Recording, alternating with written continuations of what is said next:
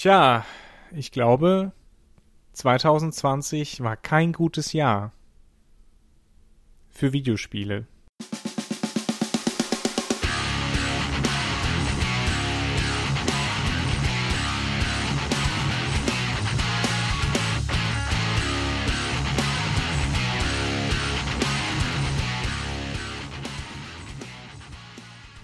Johannes, was haben Stardew Valley und Cyberpunk 2077 gemeinsam? Mein, äh, äh, Richtig, beide wurden zu Teilen aus dem PlayStation Store rausgeworfen. Das war's. Äh, danke. Die Musik ist von Glory of Joanne. Das war Mehrspieler bei Daran geht die Welt zugrunde Moment, und Moment, oder Moment. Robots and Dragons. so, so, so. Wir haben diesen Witz schon zu oft gemacht, Max. Das geht so nicht. Ich, ich finde, Warum ist Stardew Valley aus dem, aus dem PlayStation Store draußen? aus der, äh, also zumindest aus dem PS Vita Store, der ja jetzt abgekapselt ist. Ah, okay. Du kannst keine Vita-Spiele mehr und es gab technische Probleme mit der Vita-Umsetzung. Ist immer wieder eingefroren und keine Sorge, wir reiten darauf nicht zu lange rum, also auf diesen technischen Blabla. Aber natürlich, dass es der Anlass ist, dass, äh, ja, ich würde sagen, der, äh, der Shootingstar der äh, jetzt abgelaufenen Konsolengeneration so viel verbocken musste zum Jahresabschluss. Johannes und ich hatten uns so zurechtgelegt, worüber reden wir vor Weihnachten nochmal? Wohlfühlspiele, äh, was hat uns Spaß gemacht 2020? Vielleicht so durch die Blume ein, was ist das beste Spiel 2020? Weil ich habe zum Beispiel nur ein Spiel gespielt, das 2020 rausgekommen ist. Von daher ist es das Spiel des Jahres. Herzlichen Glückwunsch, Final Fantasy VII Remake. Aber daraus ist jetzt leider nichts geworden, weil irgendjemand bei CD Projekt oder mehrere Leute äh, Probleme hatten, dieses Spiel richtig auf die Beine zu bekommen. Johannes.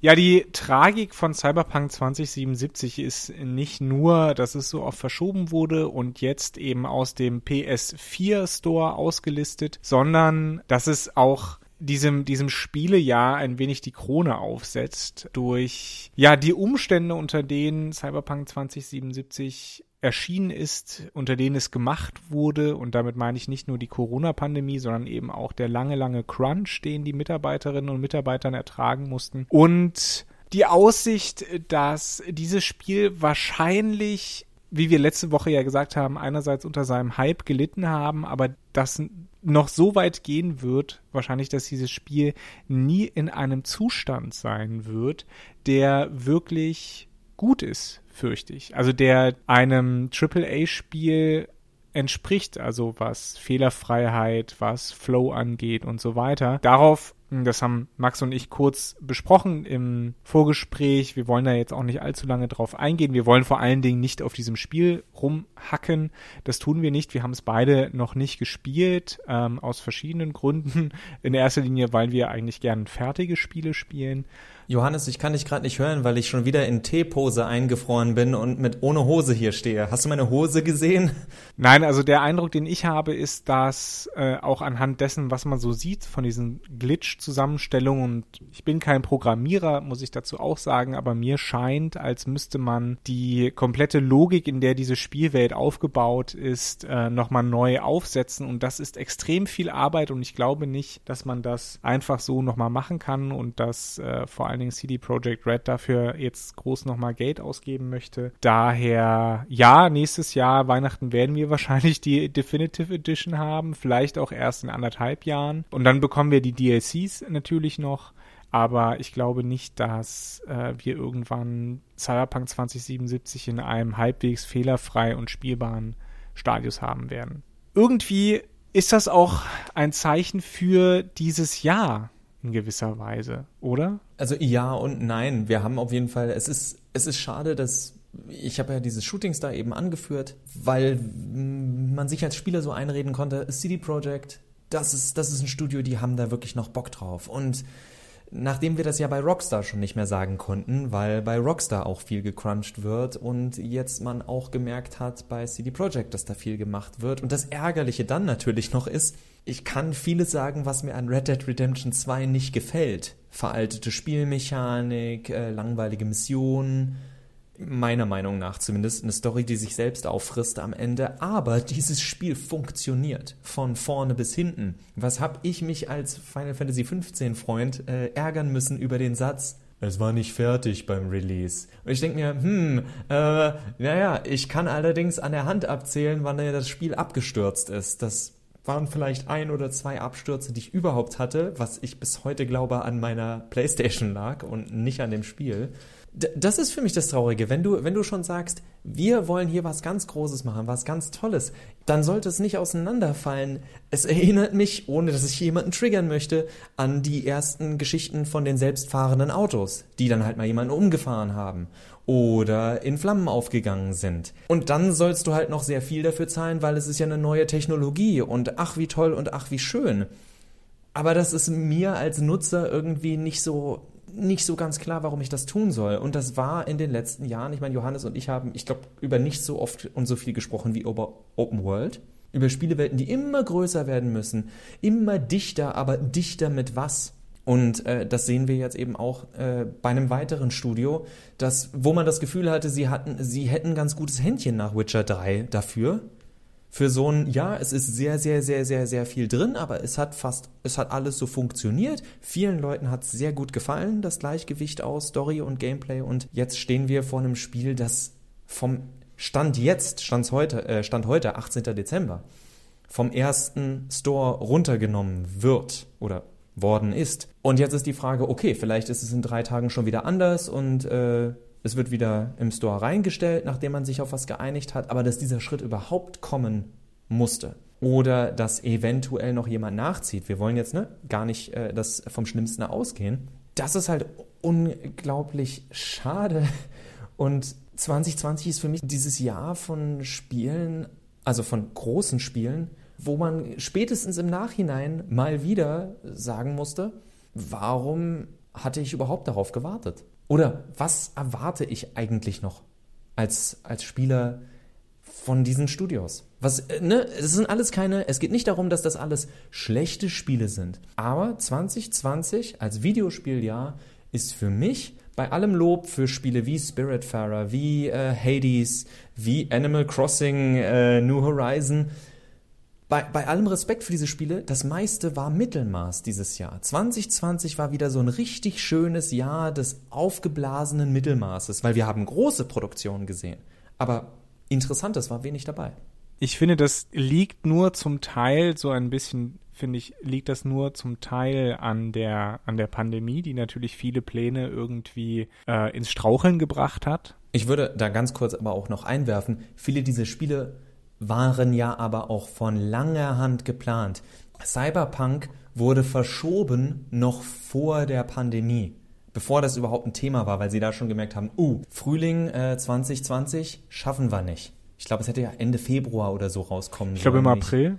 Oder äh, ja, ich, ich glaube, glaub, es hätte im April Februar, raus. dann April, dann haben sie es nochmal auf November, wenn ich mich nicht komplett irre. Tut Und dann nochmal auf Dezember. Und dann nochmal auf die Upgrade-Version irgendwann. Und das äh, deswegen, also diese viele dieser Spiele waren ja von langer Hand geplant. Und das ist eben auch das, was ich, was ich schade finde. Wir haben dieses Jahr ja auch funktio funktionierende Spiele bekommen, wo wir wieder ein letztes Mal dieses Jahr, Leute, Last of Us 2, äh, Last of Us Part 2, äh, ein Spiel bekommen haben, bei dem ich mich frage, oh, wann kamten ihr auf die Idee? Weil jetzt 2020 schaue ich mal auf meine sozioökonomische Uhr. Wie sieht unsere Gesellschaft so aus? Wie sieht unser Zusammenleben aus? Das ist nicht die Geschichte, die ich dieses Jahr erzählen würde. Pandemie hin oder her. Ja gut, aber das kannst du den Leuten ja nicht vorwerfen, dass sie diese Geschichte... Ich kann Neil Druckmann vorwerfen, was ich will, weil der sich sowieso nicht für mich interessiert. Der macht hier nämlich Business, Johannes. Ja, aber Max, dann brauchen wir, dann brauchen wir den Podcast ja auch nicht machen. Weil sich für uns genau irgendwie zwölf Leute interessieren. Und die meisten davon kennen wir wahrscheinlich mit Namen. Hi Leute. Hi.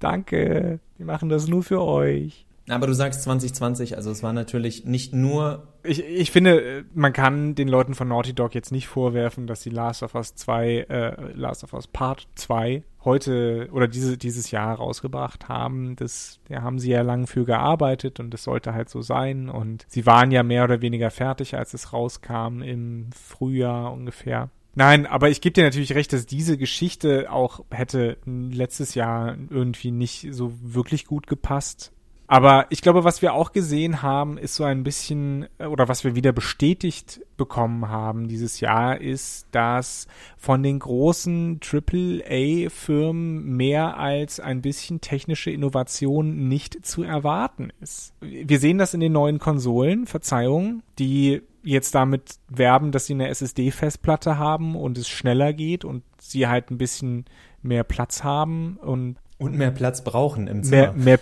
ja, erstens mehr Platz braucht und zweitens mehr Pixel zeigen und man kann auch Raytracing aktivieren manchmal und dann denke ich mir, okay, das, das war's jetzt. Wir haben gesehen, dass die, die großen Firmen letztlich nur Variationen von Action-Adventure Open-World-Titeln rausbringen, mehr oder weniger. Meistens auch Fortsetzungen einfach nur. Also, ja, wir machen halt weiter. Nicht nur Fortsetzungen, sondern vor allen Dingen auch Aufgüsse wie, wie, wir haben Crash Bandicoot neu aufgelegt gesehen. Wir haben das Final Fantasy VII Remake. Von mir aus, gutes Spiel, sagt Max. Auch Crash Bandicoot soll ja gut sein. Also es geht jetzt nicht darum, dass wir sagen, die sind schlecht. Genau, es ist keine Kritik an den Spielen selbst, es ist ein, eine Kritik an dieser fortwährenden nostalgischen Nabelschau. Selbst Streets of Rage 4. Ich mag Streets of Rage 4. Ich spiele es sehr gern, aber letztlich ist es auch nur ein Aufguss einer Spieleserie, die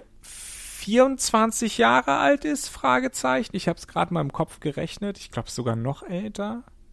Naja. Und, und da muss man sich halt fragen, was was soll das? Ich meine, ich würde mich freuen, wenn es eine Neuauflage von Panzer Dragoon Saga gibt, aber besser macht's das auch nicht. Was, was wir uns halt wünschen, sind neue, innovative Spiele, der Mut zu einer neuen Marke und das sehen wir halt in den großen AAA Firmen nicht, die ja unsere ach so guten Freunde sind, sondern wir sehen das in den kleinen Indie-Studios, die eben sowas wie Spiritfarer rausgebracht haben, wie Paradise Killer, wie auch Streets of Rage. Das ist ja eine kleine, das ist ja eine kleine Indie-Firma. Oder, dazu kommen wir dann gleich, Among Us oder Fall Guys. Und da würde ich auch noch einwerfen, also gerade wo du Streets of Rage, ne, kleines Studio, verstehe ich, man will da was Neues machen, man freut sich, dass man ein bisschen mehr Technik hat und dergleichen, aber in vielen Fällen, weil ich gerade auch wieder daran dachte, an sowas wie zum Beispiel Street Fighter oder dergleichen oder auch viele Sportspiele, wo man merkt, uff, also Beispiel, äh, Flanken sind total overpowered bei FIFA. Oder bei Street Fighter merkst du, die Leute spammen immer diese eine Combo, weil die sehr leicht auszuführen ist und äh, verhältnismäßig so und so viel Schaden macht. So viele Spiele lassen sich heutzutage, das ist ja tatsächlich mal was Positives an der Zeit der Updates. So viele Spiele lassen sich ja mit der Zeit verbessern, nur kannst du natürlich kein Geld mitmachen. Aber das, das sind keine, sorry, das sind dann keine Spiele, über die ich mich noch irgendwo abfeier. Und ich würde es auch eine Frechheit finden, wenn noch irgendeine Videospielseite, die sagt, wir machen hier Videospieljournalismus, eins der jährlichen Sportspiele. Egal wie gut das neue FIFA ist, das neue Madden ist, das neue Major League Baseball, völlig egal. Es ist im Endeffekt genau das, was Johannes sagt. Ein inkrementeller Aufguss also Minischrittchen, für die dann wieder ein Vollpreis verlangt wird, statt einfach mehrere Jahre auf derselben Engine ein Add-on rauszubringen, wo man sagt, zahlt uns 10 Euro, ist total in Ordnung, weil wir wissen, ihr bleibt uns treu. Es sind wahrscheinlich sowieso Mikrotransaktionen und DLCs in unseren Spielen drin, aber im Endeffekt gleiche Engine, nahezu gleiche Grafik. Es ist alles genau das gleiche wie im Vorjahr und ganz ehrlich, Johannes hat eben schon angesprochen, Among Us. Dieses Jahr wurde groß über ein Spiel gesprochen, Among Us und Fall Guys, die im Grunde so gut wie gar kein Spielprinzip haben. Also wenn mir Assassin's Creed Valhalla sagt, selbst unser einfachstes Trink-Minispiel ist äh, komplizierter und komplexer zu simulieren als eine Runde Among Us, sage ich mir, ja, und seid ihr jetzt stolz darauf?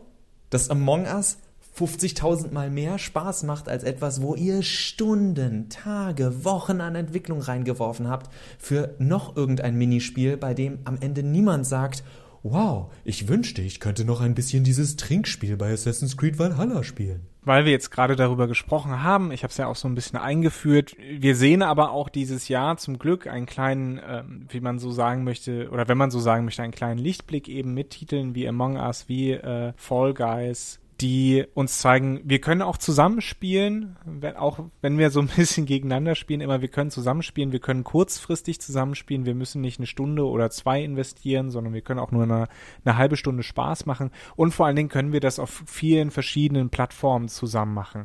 Wir können, ich habe das einmal gesehen bei mir an der Schule, an der ich arbeite, da saßen dann in der Pause ähm, Leute, Leute zusammen und haben dann zusammen eben Among Us gespielt. Und das fand ich schön auf ihren Smartphones, dass sie das gemacht haben, dass sie das machen konnten. Und ich dachte mir, ja, das, das verbindet diese Menschen, ja. Und äh, wir, wir kommen wieder zurück vom Ich setz, sitze alleine äh, vor meiner Konsole oder vor meinem PC und mähe bei Call of Duty Zombies oder andere Menschen nieder, kommen wir hin zu, ich sitze mit anderen Leuten zusammen in einer Runde oder stehe mit denen in Kontakt über äh, Teamspeak, Discord, whatever und wir versuchen herauszufinden, wer gerade warum wie getötet wurde und wer uns hier die Hucke voll lügt. Gut, okay, das kann man natürlich auch kritisch finden, aber zumindest stehen die Leute irgendwie in einer Beziehung zueinander und. Ne, es ist ein, es ist irgendwo auch ja ein komplexeres Zusammensein. Es ging weder dir noch mir ja irgendwie darum, dass gegeneinander gespielt wird. Ich meine, ich liebe ja Sport. Für mich ist es, für mich ist es ein ganz klar nachvollziehbares Motivationsprinzip zu sagen, du gewinnst, der andere verliert. Äh, es gibt was zu gewinnen, es gibt was zu verlieren, so ein bisschen Einsatz. Es gibt einen Grund, warum Leute glücksspielabhängig werden, eben wegen diesem Risk-Reward-Ding.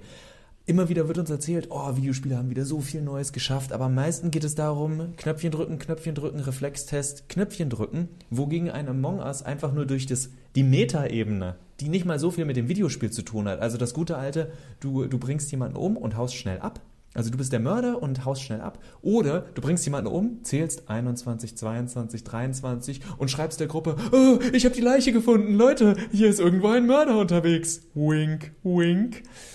Und das, das ist halt eine, ein höheres Maß als, okay, und noch eine Runde und wieder XP für einen Headshot bekommen oder sonst was. Also, dass es nicht nur um Skill geht, sondern eben auch um, wie funktioniert dieses Miteinander. Also, wenn man mich fragen würde über ähm, AAA-Spiele der, äh, der letzten zwei Jahre oder so. Ich wäre unglaublich gespannt über einen Online-Modus, also einen Multiplayer-Online-Modus von Death Stranding.